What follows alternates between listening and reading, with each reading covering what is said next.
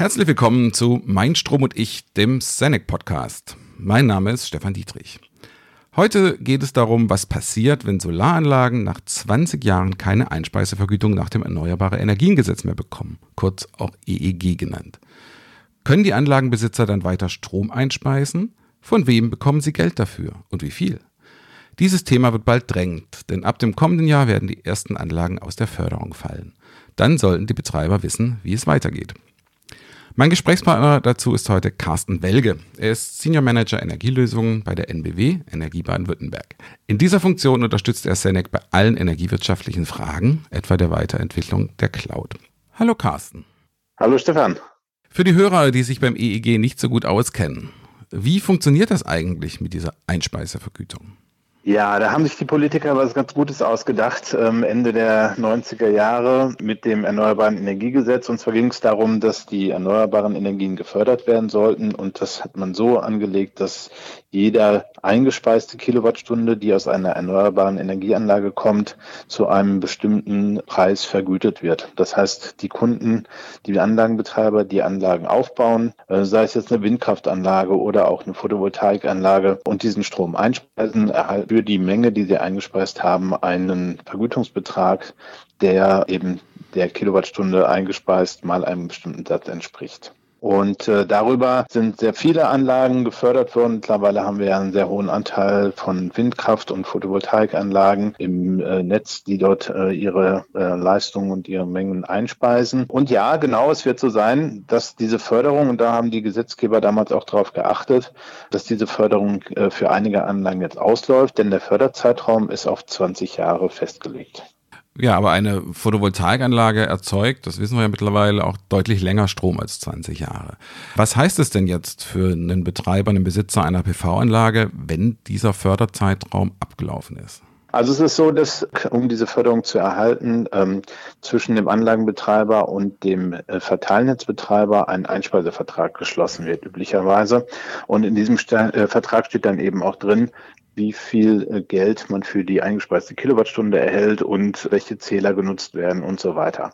Der Einspeisevertrag ist die Grundlage dafür, dass die Anlage in das Netz einspeisen kann. Wenn der Einspeisevertrag jetzt ausläuft nach 20 Jahren, denn er ist an die Förderung gebunden, bedeutet das, dass der äh, Anlagenbetreiber eigentlich kein Recht mehr hat, in das Netz der öffentlichen Versorgung einzuspeisen und wird nichts geändert. Äh, so wie er heute einspeist, dann auch nach dem Ablauf von 20 Jahren weiter eingespeist würde, wäre das eine wilde Einspeisung. Da reagieren die Netzbetreiber sehr empfindlich drauf und insofern gibt es eigentlich nur die Möglichkeit, äh, die Anlage vom Netz zu nehmen, also zu kappen, oder äh, eine andere Möglichkeit zu finden, um die Einspeisung weiterlaufen zu lassen in Form einer Vermarktung zum Beispiel, die mit einer Vergütung nach EEG dann aber nichts mehr zu tun hat. Gibt es denn solche Vermarktungsmöglichkeiten für kleine PV-Anlagen nach dem derzeitigen Stand? Ja, die gibt es. Nach derzeitigem Stand ist es so, dass wenn die Förderung ausläuft, und das ist ja äh, Ende des Jahres dann auch mal für ungefähr 16.000, 17.000 Anlagen der Fall, wobei die Anlagen auch sehr klein sind. Der überwiegende Anteil sind Anlagen bis 4 Kilowatt äh, Peak. Wenn diese Anlagen aus der Förderung rausfallen, müssten sie, um weiter einspeisen zu können, den Weg der sonstigen Direktvermarktung gehen. Das ist auch festgelegt. Diese, diese Vergütungsmöglichkeit bedeutet dann, dass die eingespeisten Strommengen an der an der Börse vermarktet werden von einem Direktvermarkter. Das ist auch im Moment die einzige Möglichkeit, um weiterhin äh, eine Vergütung zu erhalten auf der einen Seite, die wilde Einspeisung zu verhindern und eine Abschaltung von der Anlagen ähm, aus dem Weg zu gehen. Denn diese Anlagen, wie du gesagt hast, produzieren ja noch weiter Strom und es wäre an für sich volkswirtschaftlich gesehen unklug, diesen Strom nicht weiter zu produzieren und nicht äh, weiter nutzen zu können. Soviel ich weiß, ist diese sonstige Direktvermarktung nicht für Kleinanlagen gedacht und daher eher kompliziert und teuer. Ist das so? Und wenn ja, woran liegt das?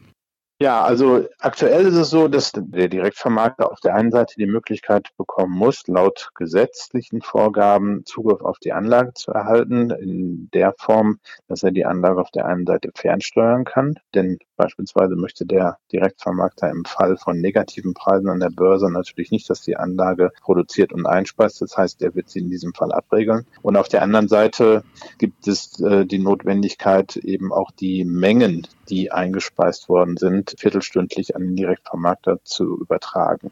Und das bedeutet, es muss Kommunikationsinfrastruktur zu der Anlage aufgebaut werden. Es müssen entsprechende Zähler gesetzt werden, sodass also beispielsweise, wenn man Überschuss äh, einspeist, auch die erzeugte Menge wirklich der Anlage von der eigenverbrauchten Menge äh, auseinanderhalten kann.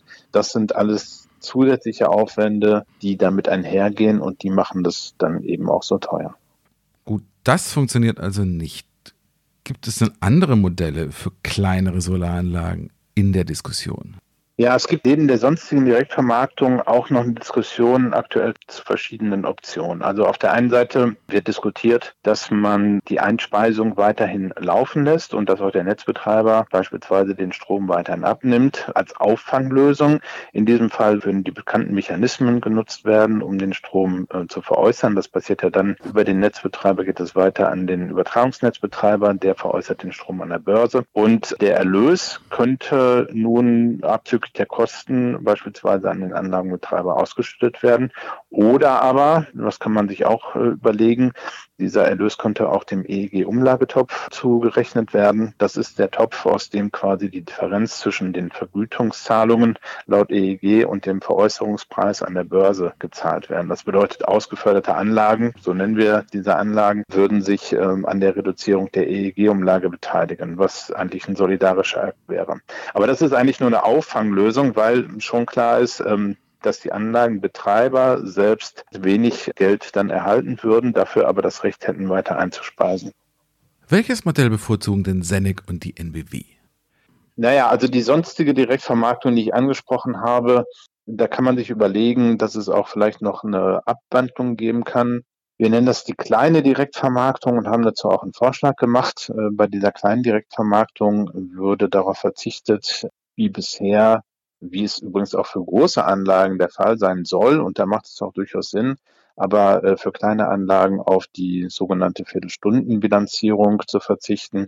Das heißt also die viertelstündliche Datenübertragung der Einspeisemengen an den Direktvermarkter, sondern da auf Jahresmengen zu arbeiten und auf der anderen Seite tatsächlich auch äh, die Mengen jährlich dann abzugeben an den Direktvermarkter und nicht in einem kleineren, zeitdiskreteren Muster, sodass der Direktvermarkter Standard-Einspeiseprofilen, Standard-Lastprofilen arbeiten kann und alles ein bisschen vereinfacht wird dadurch.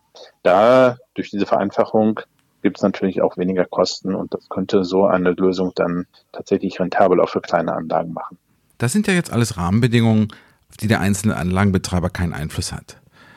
Muss ich, wenn ich eine PV-Anlage auf dem Dach habe, deren Förderung ausläuft, also auf die Politik warten oder kann ich auch selbst was tun? Die nächste Möglichkeit äh, könnte sein, dass man Eigenverbrauch umstellt, zum Beispiel eine Volleinspeiseanlage. Diese äh, älteren Anlagen sind überwiegend als Volleinspeiseanlagen gebaut worden. Das heißt, der gesamte Strom fließt ins Netz und man könnte die Anlagen nun auf Eigenverbrauch umstellen. Das hat dann gleich die Wirkung, dass man auch wiederum dem Strom einen Wert beimisst. Und zwar ist das der Wert der nicht bezogenen Kilowattstunde aus dem Netz. Der, Im Moment zahlen wir ja ungefähr 30, 31 Cent pro Kilowattstunde, wenn wir den Strom aus dem Netz beziehen. Und jede Kilowattstunde, die ich selbst erzeuge, die hat dann gleich eine Wertigkeit von 31 Cent. Dazu gibt es dann, dann auch noch äh, Modelle und technische Hilfsmittel, um den Eigenverbrauch zu erhöhen, beispielsweise von Senec, die Batteriespeicher, Wallboxen und so weiter. Da seid ihr ja gut aufgestellt. Kann es denn sinnvoll sein, die bestehende PV-Anlage zu erweitern? Als Anlagenbetreiber hat man verschiedene Möglichkeiten. Ein paar haben wir jetzt gerade schon angesprochen. Du kannst die Anlage als Volleinspeiseanlage weiterlaufen lassen. Dann brauchst du einen Direktvermarkter, der den Strom abnimmt. Aber die Direktvermarktung, auch die sonstige Direktvermarktung, ist äh, ziemlich teuer, weil du entsprechend technische Hilfsmittel brauchst, um die Anforderungen an die sonstige Direktvermarktung zu erfüllen. Und das lohnt sich für kleine Anlagen wahrscheinlich nicht. Der nächste Punkt ist, wie gesagt, wenn, je nachdem, wie die Politik entscheidet, gibt es Auffanglösungen. Aber der beste Weg ist natürlich, wenn der Anlagenbetreiber das Heft in die Hand nimmt und überlegt, was möchte er mit der Anlage weitermachen. Und klar, auch klar sagen, irgendwann äh, ertüchtigt werden. Ähm, dann muss man überlegen, äh, kann man die bestehende Anlage erweitern oder nimmt man die Anlage, die es äh, vielleicht heute schon gibt, wenn sie für die Bedarfe nicht mehr ausreicht, die Bedarfe eines Elektroautos zum Beispiel vom Dach, ersetzt sie durch eine neue Anlage. Da gibt es ja auch von Senec wiederum Möglichkeiten. Müssen Hausbesitzer mit PV-Anlage denn irgendwas Besonderes beachten, wenn sie sich dafür entscheiden, die Anlage zu erweitern oder zu erneuern? Da unterscheidet der Gesetzgeber relativ genau zwischen neuen Anlagen und äh, einem sogenannten Repowering. Das Repowering ist in bestimmten Zeitabständen noch möglich. Äh, für ausgeförderte Anlagen könnte man, wenn noch Platz auf dem Dach ist, einfach noch eine weitere Anlage daneben setzen, die eine Anlage auf Eigenverbrauch umstellen. Die würde dann vielleicht nicht mehr gefördert werden. Mit der anderen Anlage würde man zusätzlich Strom machen und diesen vielleicht auch mit, als Neuanlage mit dann einspeisen können. Oder aber man sagt, naja, ich lasse diese ältere Anlage, die jetzt ausgefördert ist, noch einen gewissen Zeitraum weiterlaufen, stelle das um auf eine, ich sag mal, vielleicht kleine Direktvermarktung oder stelle das um auf den Eigenverbrauch. Und in dem Moment, in dem die Anlage dann wirklich das Ende ihres Lebenszyklus erreicht hat, mache ich eine komplette Neuausrichtung einer Anlage, für die es dann natürlich auch wieder die entsprechenden Fördergelder gibt für 20 Jahre. Ist denn bereits abzusehen, welches Modell sich in der politischen Diskussion durchsetzen wird? Das heißt, womit können Photovoltaikanlagenbetreiber rechnen ab dem kommenden Jahr?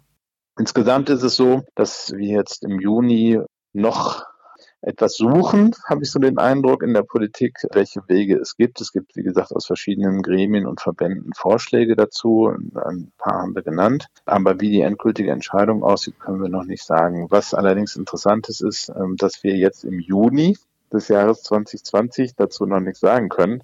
Denn wenn Anlagenbetreiber sich in die Richtung orientieren wollen, brauchen sie auch eine Rechtssicherheit und die ist jetzt noch nicht hergestellt. Es wird erwartet, dass es bis Ende des Jahres noch eine Novelle des EEGs geben wird, in dem diese Regelungen dann auch ähm, dokumentiert sind und zur Geltung kommen. Aber wie das genau aussieht, ist noch unklar. Wenn es diese Möglichkeiten der Eigenversorgung und der hoffentlich dann unkomplizierten Direktvermarktung gibt, Brauchen Sie denn überhaupt noch eine gesetzliche Regelung für eine Einspeisevergütung? Also ich finde eine gesetzliche Regelung zum Thema der Einspeisung, der Überschusseinspeisung schon sinnvoll, denn letztendlich ist es ja ein Mehrwert für die Anlage. Heute ist es so, wenn du dir eine Anlage aufs Dach setzt, dann wird diese Anlage in bestimmten Jahreszeiten genug Energie erzeugen, um den, den Haushalt gut zu versorgen. In anderen Zeiten wird es aber wenig Energie geben, zum Beispiel in den Wintermonaten. Da scheint ja hier in diesen Breitengraden nicht so sehr viel die Sonne. Oder es gibt in anderen Zeiten eben im Sommer auch viel mehr Energie, als der Haushalt benötigt. Und in diesem Fall finde ich es schon gut, wenn die überschüssige Energie dann eingespeist werden kann, selbst wenn man auf eine Eigenverbrauchsregelung mit Speichern und, äh, und Wallboxen und so weiter setzt, wie Sendex hier auch mit dem 360-Grad-Ansatz anbietet. Also eine gesetzliche Regelung finde ich da schon gut, eine Förderung vielleicht auch, sodass der überschüssige Strom dann eingespeist werden kann und man dafür auch ein Entgelt erhält, was wiederum zur Refinanzierung der Anlage mit dienen kann. Vielen Dank, Carsten, für dieses interessante und anregende Gespräch. Wer mehr erfahren möchte über das Modell der kleinen Direktvermarktung, so wie Carsten es im Podcast beschrieben hat, der kann auf unserer Internetseite unter senec.com im Pressebereich mehr dazu erfahren. Und auf senec.com findet ihr auch viele andere Informationen zum Thema Eigenversorgung mit Solarstrom, zu Stromspeichern, zur Elektromobilität und zu anderen spannenden Themen. Jetzt bedanke ich mich fürs Zuhören und wir hören uns beim nächsten Mal. Tschüss.